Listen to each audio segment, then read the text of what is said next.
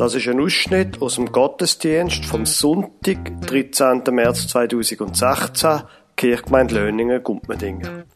Das ist ein spezieller Gottesdienst zur goldigen Konfirmation gesehen. Das heißt, die Leute sind speziell eingeladen worden, die vor 50 Jahren in der Kirche Löningen konfirmiert worden sind. Sie stehen jetzt kurz vor der Pensionierung oder sie sind kürzlich pensioniert worden. Sie hören die Anfangsgeschichte von Mose aus 2. Mose 2, 1 bis 22 und dann die Predigt vom Pfarrer Lukas Huber über 2. Mose 3, 1 bis 12.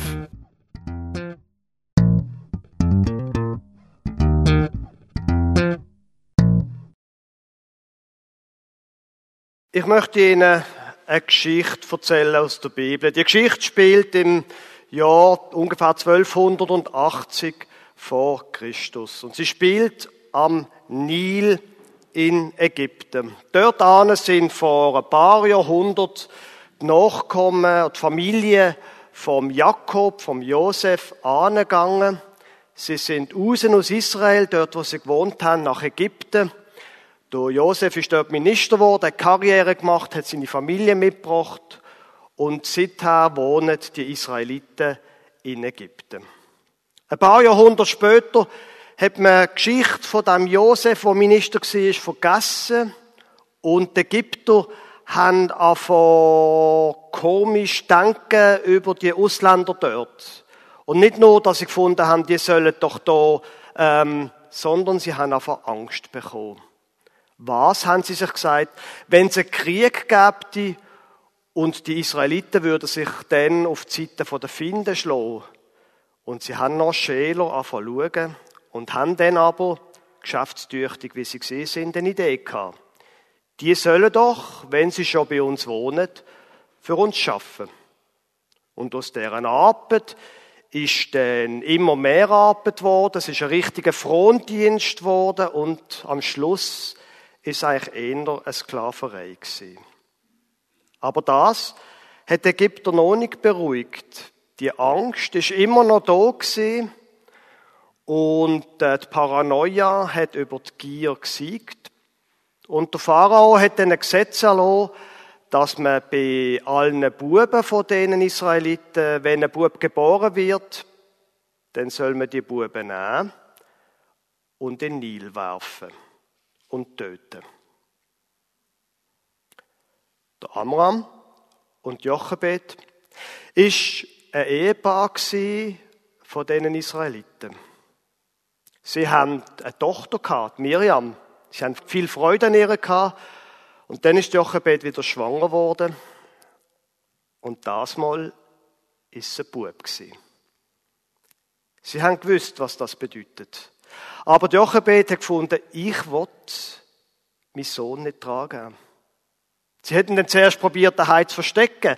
Aber wie das Kinder, wie das Buben so an sich haben, sie schreien halt manchmal und quengeln. Und irgendwann hat sie gemerkt, lang kann ich den Bub nicht mehr verstecken. Und dann hat sie ganz, eine ganz, eine schlaue Idee gehabt. Sie hat ein Bastkörbchen genommen, sie hat es ausgekleidet mit Bech und mit Erdharz, sie hat ein Tuch reingelegt, hat den Bub da und ist zum Nil gegangen. Dort, in der Nähe von einem Gebiet, wo man gewusst hat, dass die äh, ägyptischen Prinzessinnen gerne gehen baden, Wellnessen und so, dort ist sie zusammen mit der Tochter angegangen mit ihrem Sohn und hat das Körbli im Schilf in den Nil gelegt. Und ist davon. Der Tochter hat sie gesagt, Miriam, du bleibst da und schaust ein bisschen zu dem kleinen Bruder. Und tatsächlich, der Plan von der Jochebed geht auf. Es kommt wieder eine von diesen Prinzessinnen von den Ägyptern baden mit ihren Dienerinnen und sie haben es schön dort und lustig und plötzlich hören sie wieder so, äh, so eine Stimme, wie da ein Kind quäkt oder jammert und heult. Und die Prinzessin schickt eine von ihren Dienerinnen, geh mal schauen, und die kommt mit so einem Bastkörbchen, wo sie den Deckel aufmachen, liegt dort drinnen ein Bub. Offensichtlich, man hat es gesehen an den Tüchern, ein Bub von den Israeliten. Und es ist so ein herziger Bub gewesen. Sie hat sich fast nicht können erholen, die junge ägyptische Prinzessin. Aber was machen? Wie, wie, keine Babynahrung damals. Sie ist eine junge Frau hat keine Milch gehabt. Plötzlich kommt ein Mädchen und sagt, oh, das ist aber ein herziger Bub da. Aber der hat doch Hunger. Ja, natürlich hat er Hunger. Was soll ich machen? Ja, sollte, sollte dort nicht jemand das, den Bub stillen? Ja, natürlich sollte jemand den Bub stillen. Aber wie? Ja, also, ich kenne da jemanden, der gerade erst letztes ein Kind bekommen hat. Die können, die können doch dem Bub die Brust geben. Ja, also komm, hol, hol, hol, hol. Miriam ist ihre Mutter geholt und die beiden Frauen, die ägyptische Prinzessin und Jochebed sind übereingekommen, dass Jochebed soll den Bub stillen und ernähren, solange wie er halt gestillt wird. Und nachher hat sie, die ägyptische Prinzessin, den Bub als Kind adoptieren. Der Bub hat sie dann Mose genannt, weil sie gesagt haben, ich habe da aus dem Wasser rausgezogen. Und der Bub ist erzogen worden als ägyptischer Prinz. Und er hat eine gute Ausbildung gehabt. Er hat den Auftrag gehabt, zu den äh, Fronarbeitern zu schauen. Und irgendwann auf dem Weg, wo er schon erwachsen war, wo sie ihn wieder mal angesprochen hat, er sah aber irgendwie so ein bisschen lustig ein oder so. Und wo er mal ist nachfragen, hat man dann ihm erzählt, er sei gar nicht so wirklich ganz, ganz richtig ein Ägypter, sondern er sei ein adoptierter Ägypter. Und von dem Moment an hat er auch anders schauen auf die Sklaven, wo er hat sollen in Zukunft schauen dafür, dass sie arbeiten. Und wo er ist schauen, was die hier arbeiten, hat er anders angeschaut. Und einmal an einem Tag, wo er wieder ist schauen, wie es denn hier so läuft mit der Arbeit, hat er gesehen, wie einer von diesen Aufseher von den Ägyptern auf einen von diesen Sklaven einprügeln. Zuerst mit der Hand und nachher mit der Peitsche. Es ist ein alter Mann und offenbar hat er nicht mehr arbeiten Und der Mose hat nicht genau gesehen, ob er tot war oder nicht. Auf jeden Fall hat er sich am Schluss nicht mehr bewegt. Stört gelegen und der Aufseher hat geschnaubt und ist davon gelaufen. Der Mose hat gar nicht gewusst, was da genau passiert. Er ist ihm einfach nachgelaufen. Und als er dann so um eine Hausecke gekommen ist, er hat gar nicht recht gewusst, wie es passiert, hat er plötzlich einen Stein in der Hand gehabt und der Aufseher ist am Boden gelegen. Tot. Plötzlich ist er wach geworden. Was habe ich da gemacht? sagt Mose. Wer hat mich gesehen? Niemand. Ein Glück. Er hat ihn am Fuß weitergezogen zu einem Ort, wo es ein bisschen Sand hatte, hat schnell ein Loch gegraben, hat ihn rein und zugemacht und ist davor. Am nächsten Tag, wo er seine Arbeit wieder gemacht hat, ist er zu den äh, Sklaven. Seht ihr, wie zwei von diesen Sklaven streiten.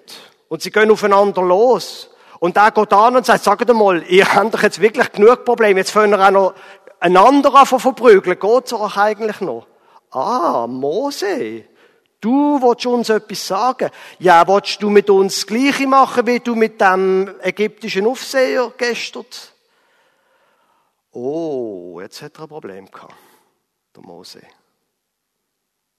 Und er hat gemerkt, offenbar ist er doch nicht ganz allein gewesen. Und er hat gemerkt, wenn das die wissen, dann weiß es bald der Pharao. Er ist nicht mehr heim, sondern ist direkt nach Osten. 10 Kilometer, 20 Kilometer, 50 Kilometer, über Grenzen, 100, 200, 300 Kilometer, möglichst weit fort. Er ist ins Land Midian gegangen, in die Wüste, auf der Halbinsel Sinai. Ist immer weiter und wo er nicht mehr weiter mögen, ist dort zum Glück ein Brunnen gewesen. Brunnen, Wasser. Er ist gerettet. Er hat dort getrunken, ist auf einem Baum unten gelegen, sich erholen. Mitten am Nachmittag, es war heiß, plötzlich kommen dort ein paar Frauen mit Schof. Mitten am Nachmittag. Ungewöhnliche Zeit zum Tiertränken. Auf jeden Fall sind sie dort Tiertränken und haben ihre Schof zu trinken gegeben. So lange, bis plötzlich Hirten kommen, Männer, und vertreiben die Frauen. Hey, haut ab, verschwindet, jetzt sind wir da. Der Mose schaut zuerst mit so einem Auge nur über. Plötzlich steht er auf und baut sich auf und sagt, hey, was macht ihr da? Die Frauen sind zuerst gesehen. Er hat schon gewusst, wie man auftritt. Das hätte er können. Die Hirten haben ein bisschen gerummelt, sind dann aber auf die Seite. Die Frauen haben weiter ihre Schafe das hat ihnen noch geholfen. Wo sie fertig sind, sind sie davor. Er ist wieder unter einem Baum gelegen. Und die anderen Hirten haben ihre Tiere getränkt. Wo die Frauen heimgekommen sind, es sind Schwestern gewesen, wo sie heimgekommen sind zu ihrem Vater, zum Reguel, ist er verstaunt gewesen, dass sie so früh heimkommen. Und er hat gesagt, wieso sind ihr jetzt schon da? Was ist denn jetzt los? Ja, weißt, Papa, da hat uns einer geholfen. Einer nicht von da. Irgendwie hat es ein bisschen ägyptisch ausgesehen. Und da hat dann da, wie üblich sind da unsere Nachbarn, die Hirten gekommen und da hat sie verjagt. Und darum sind wir heute da. Ja, aber Moment, rasch. Meine Töchter, wo ist der Mann? Ich sehe ihn gar nicht. Ja, ist dort im Brunnen? Dann ist schon wieder, Ihr könnt es das sofort holen. Da ist wahrscheinlich hungrig. Los, los, los, los, los. Und so ist der Mose beim Reguel eingeladen worden. Und weil er nichts Gescheiteres zu tun hat und weil der Reguel eigentlich froh gewesen wäre um noch männliche Hilfe, sind sie übereingekommen, dass er von jetzt an als Angestellter vom Reguel als Schafhirtschaft der Mose und nicht nur das. Nach einem Zeitchen hat dann der Reguel gefunden, du passest mir eigentlich noch.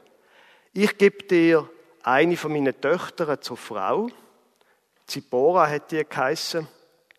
Und sie haben geheiratet. Und wegen dem ist der Mose von jetzt an ein Schafhirt. Der Predigtext steht im 2. Mose, Kapitel 3, Vers 1 bis 12. Da ist dreht vom Jitro, das ist der andere Name vom Reguel, wo es vorher drum gegangen ist.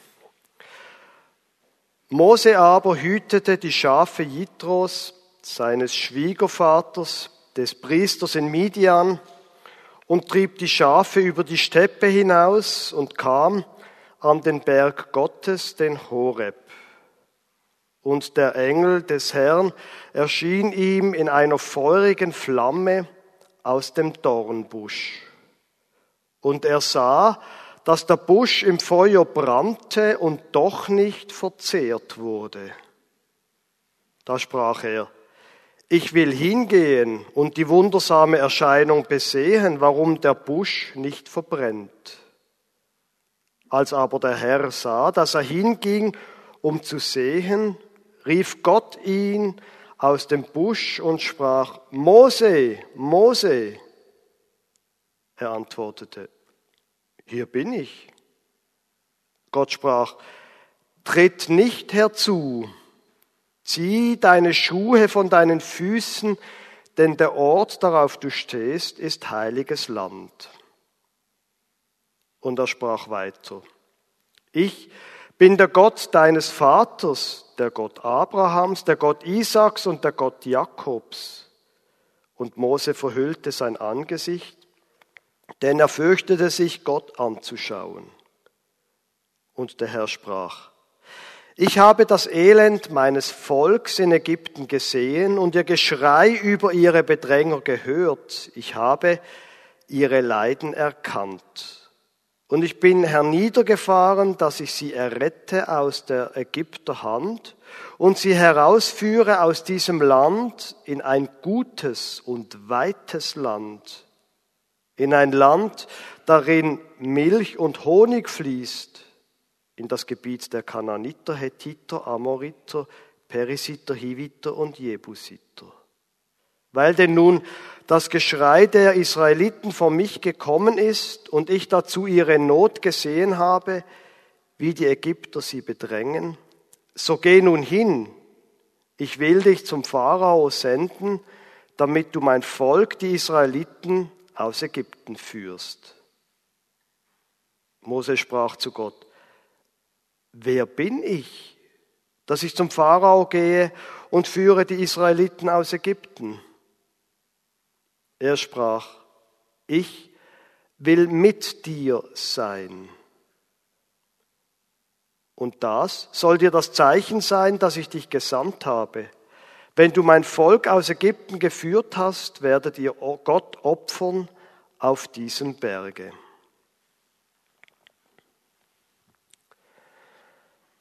Liebe Gemeinde, 50 Jahre nach der Konfirmation das ist für viele Menschen eine Zeit, wo es Veränderungen gibt. Konfirmation bedeutet ja Aufbruch. Ein junger Mensch bricht auf. Man entscheidet sich für eine Lehre, für eine Ausbildung. Dann wird man älter. Die Frage von der Familiengründung stellt sich. Wenn das geklärt ist, dann ist man gewöhnlich ziemlich lang beschäftigt, bis die Kinder draussen sind. Wenn das passiert ist, wird es ruhiger. Man kann sich wieder anderen Sachen widmen. Der Arbeit zum Beispiel. Auch viele Frauen steigen nach der Familienphase wieder irgendwann ein mit einer Arbeit, sei es einer bezahlten Arbeit oder auch mit einer unbezahlten. Und wenn man gut 60 ist, kommt die Zeit, wo der AHV näher rückt und es geht etwas zu Ende wo man sich lang, lang damit beschäftigt hat.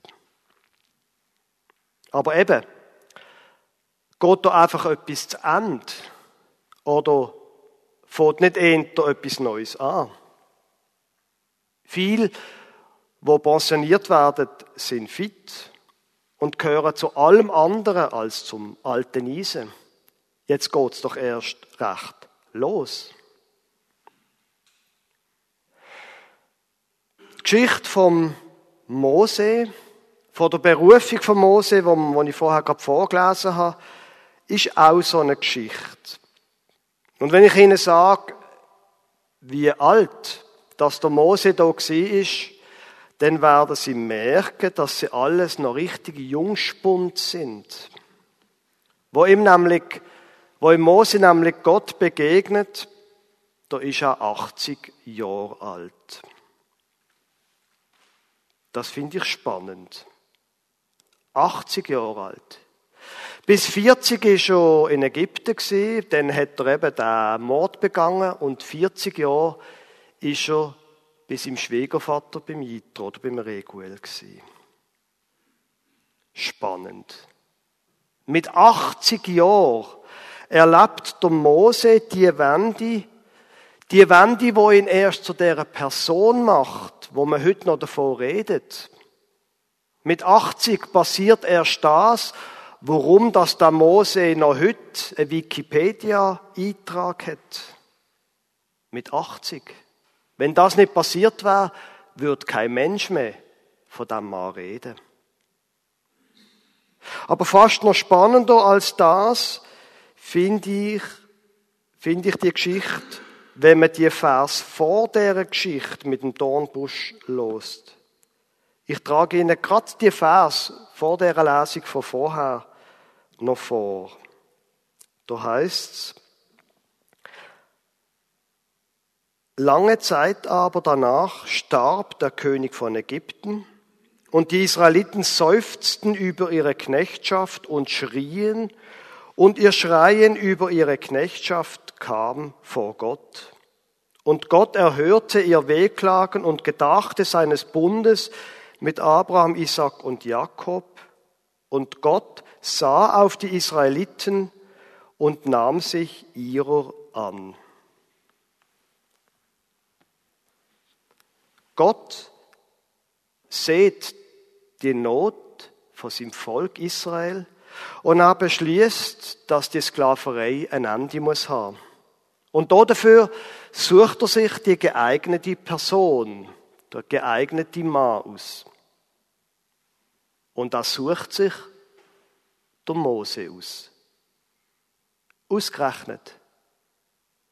Ein 80-Jähriger, ein Schafhirt und einer, wo am Arm vor der Welt lebt. Merkwürdig. Also, die Republikanische Partei in den USA zum Beispiel, die würde sich zur Rettung vom Land eher einen Milliardär aus New York aussuchen. Einen, wo schon alle kennen. Einen, wo sogar ein Wolkenkratzer nach ihm heißt. Trump Tower. Mehr noch, nicht nur ein Wolkenkratzer, sondern eine in New York, eine in Chicago und eine in Las Vegas. So Leute brauchen wir doch, zum das Land retten. Und die Demokratische Partei in den USA würde eine Frau nehmen, wo man seit Jahrzehnten kennt, wo schon immer eine Rolle gespielt hat in der amerikanischen Politik, wo bestens vernetzt ist wo First Lady war und Außenministerin, so Leute können wir doch brauchen. Aber Gott, im Fall vom Volk Israel, er beruft ein Schafhirt am Ende der Welt, ein Mann, der 80 Jahre alt ist. Und damit wir uns recht verstehen, da geht nicht um irgendeine Geschichte aus der Bibel. Die Geschichte, die hier anfängt, der Auszug von Ägypten, ist die zentrale Geschichte vom Alten Testament. Es gibt keine Geschichte in der Bibel, wo sich mehr Menschen später auf sie beziehen im Alten Testament und im Neuen Testament. Es ist die zentrale Geschichte von der Botschaft von der Bibel, der Auszug aus Ägypten. Und die Hauptperson in der zentralen Geschichte der Bibel ist nicht etwa ein Mann im besten Alter mit besten Verbindungen, mit einem guten Maul, sondern ein Pensionierter aus dem Hinterland von einem Randgebiet, ein Schafhirt, wo wohnt kurz bevor man von der Weltplatte runtergeht. Warum macht Gott so etwas? Das wird doch keinem normalen Menschen einfallen. Nochmal kurz zum Leben von Mose. Er verbringt seine Kindheit, die frühe Kindheit, bei den lieblichen Eltern, wo ihn mit einem Trick haben können retten. Dann bekommt er als ägyptischer Prinz eine super Ausbildung nur irgendwie da so mit seinem Charakter, mit seinem, ja, da ist nicht so ganz einfach. Im besten Alter eben wird er zum Mörder, der Mose, und wird dann weitere 40 Jahre kaltgestellt am Arm der Welt. Dort, in Midian, hat er viel Zeit zum Nachdenken. Er heiratet, er beruhigt sich wahrscheinlich auch, er arrangiert sich mit der Welt, schickt sich in sein Schicksal und jetzt kann ihn Gott brauchen.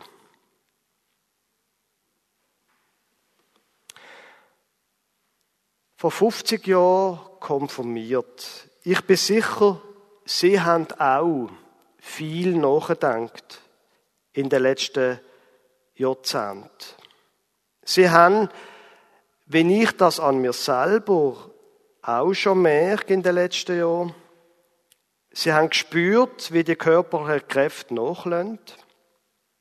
Sie haben gemerkt, wie sie längere Erholungsphasen brauchen, Sie haben sich eine Gleitsichtbrille gekauft oder eine Lesebrille. Sie sind, das nehme ich jetzt einfach einmal an, sie sind in den letzten Jahren ruhiger geworden und vielleicht auch ein bisschen weiser. Ich nehme jetzt das einfach einmal an, weil wie Donald Trump zeigt, nicht alle Menschen im Alter von 70 sind wirklich weiser geworden. Aber viele Menschen werden mit den Jahren weiser, ruhiger und besonnener. Man lässt sich nicht mehr so schnell ins Boxhorn jagen. Man hat erlebt, dass man zwar tatsächlich längere Erholungsphasen braucht, dass aber gewöhnlich nach einer strengen Zeit auch wieder andere Zeiten kommt. Eine gewisse Gelassenheit vielleicht hat sich mit den Jahren eingestellt. Gott sagt in der Geschichte aus dem zweiten Mosebuch, so, jetzt kann ich die brauchen. Jetzt kann ich die brauchen. Die Geschichte von Mose finde ich so großartig, weil die Kurzzusammenfassung ist, 40 Jahre lang hat er seine Erfahrungen gemacht. Jetzt geht's los. Und jetzt werden die Erfahrungen für andere fruchtbar. Die Erlebnis, die er gemacht hat, die Erfahrung, die er gewonnen hat, das bleibt nicht bei ihm, sondern das kommt anderen Menschen zu gut. Einem ganzen Volk sogar. Einem Volk, wo leidet. Darf ich Sie einfach einmal ganz frech etwas fragen? Und ganz mal bitte keine laute Antwort. Darf ich Sie einfach einmal ganz frech fragen, wem kommt Ihre Erfahrung zu gut? Für wer setzen Sie sich ein? Überhaupt, was würden Sie sagen, ist Ihre Berufung in dem neuen Lebensabschnitt?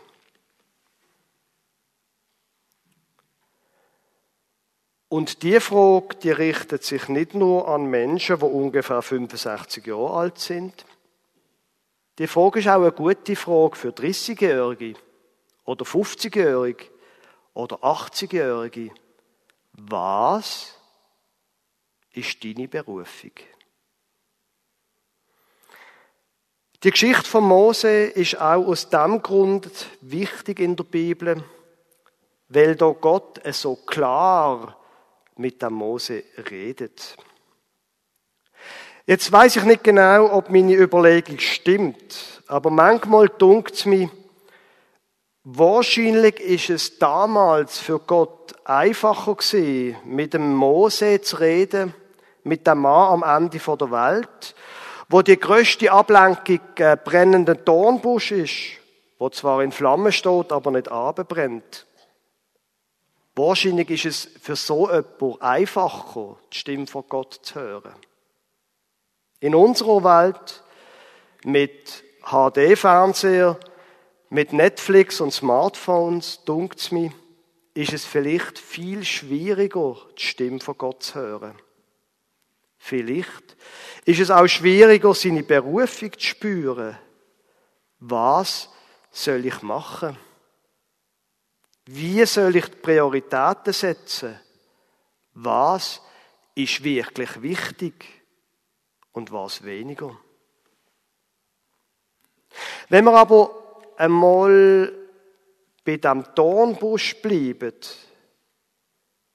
dann ist da ein gutes Bild für unser Leben jenseits von der 50 und 60. Der Dornbusch das steht nämlich in Flammen, aber er brennt nicht ab. Das finde ich ein schönes Bild für den Lebensabschnitt, zum Beispiel nach der Pensionierung. So möchte ich, dass mein Leben nach der Pensionierung einmal ist. Und vielleicht sehen Sie das gleich. Ich möchte nicht einfach langsam abbrennen. Ich möchte bildlich sehen, in Flammen stehen und nicht abbrennen. Da geht noch etwas. Und die Frage stellt sich, nochmal eine freche Frage. Für was brennen Sie? Es lohnt sich, darüber nachzudenken. Für was ich brenne, was ist meine Berufung, wie soll ich, wie will ich meine Zeit verbringen? Wie lebe ich, statt dass ich gelebt wird? Das sind zugegeben sehr persönliche Fragen. Und darum kann ich nur einfach die Frage stellen. Es gibt wahrscheinlich keine Antwort, wo für alle gilt. Es ist eben eine sehr persönliche Frage. Aber vielleicht, wenn Sie mir das erlauben, würde ich doch gern eine allgemeingültige Aussage machen. Ich glaube nämlich daran, dass es wirklich so ist, dass Gott jeden ruft. Nicht jeder muss von mir aus ein Volk retten. So viele Völker gibt's gar nicht auf der Welt. Aber doch. Ich glaube, es lohnt sich, sich einmal Zeit zu nehmen, zum überlegen, wie wird sich eigentlich Gott die Zeit vorstellen, die vor mir liegt? Wie wird er sich die Jahre vorstellen, wo jetzt kommen? Für wer wird er sagen, soll ich mich einsetzen? Für was soll ich mein Leben geben? Der Wochenspruch lautet ja, der Menschensohn ist nicht gekommen, dass er sich dienen lasse, sondern dass er diene und gebe sein Leben zu einer Erlösung für viele. Für was brennen Sie? Für was ganz Sie Ihr Leben? Ich habe vor ein paar Wochen Geburtstag. Und ich bin, wenn ich das seit ein paar Jahren tue, an meinem Geburtstag über den Rande gelaufen. Es ist grusig. Es hat zuerst geregnet, dann geschneit. Oben auf dem Rande bin ich durch 15 cm tiefen Schnee gewartet. Es ist ziemlich anstrengend. Es ist wunderbar. Großartig. Ganz allein, ich ganz allein, können nachdenken, können beten, einsam sein und still laufen. Gott, was möchtest du von mir? Was soll ich tun? Es ist großartig sie. 50 Jahre her ist es bei einigen von ihnen, dass sie konfirmiert worden sind. Ein neuer Lebensabschnitt steht vor der Tür oder hat schon angefangen. Für was brennen sie? Was wird Gott sagen? Die Frage, über die Frage lohnt es sich nachzudenken. Amen.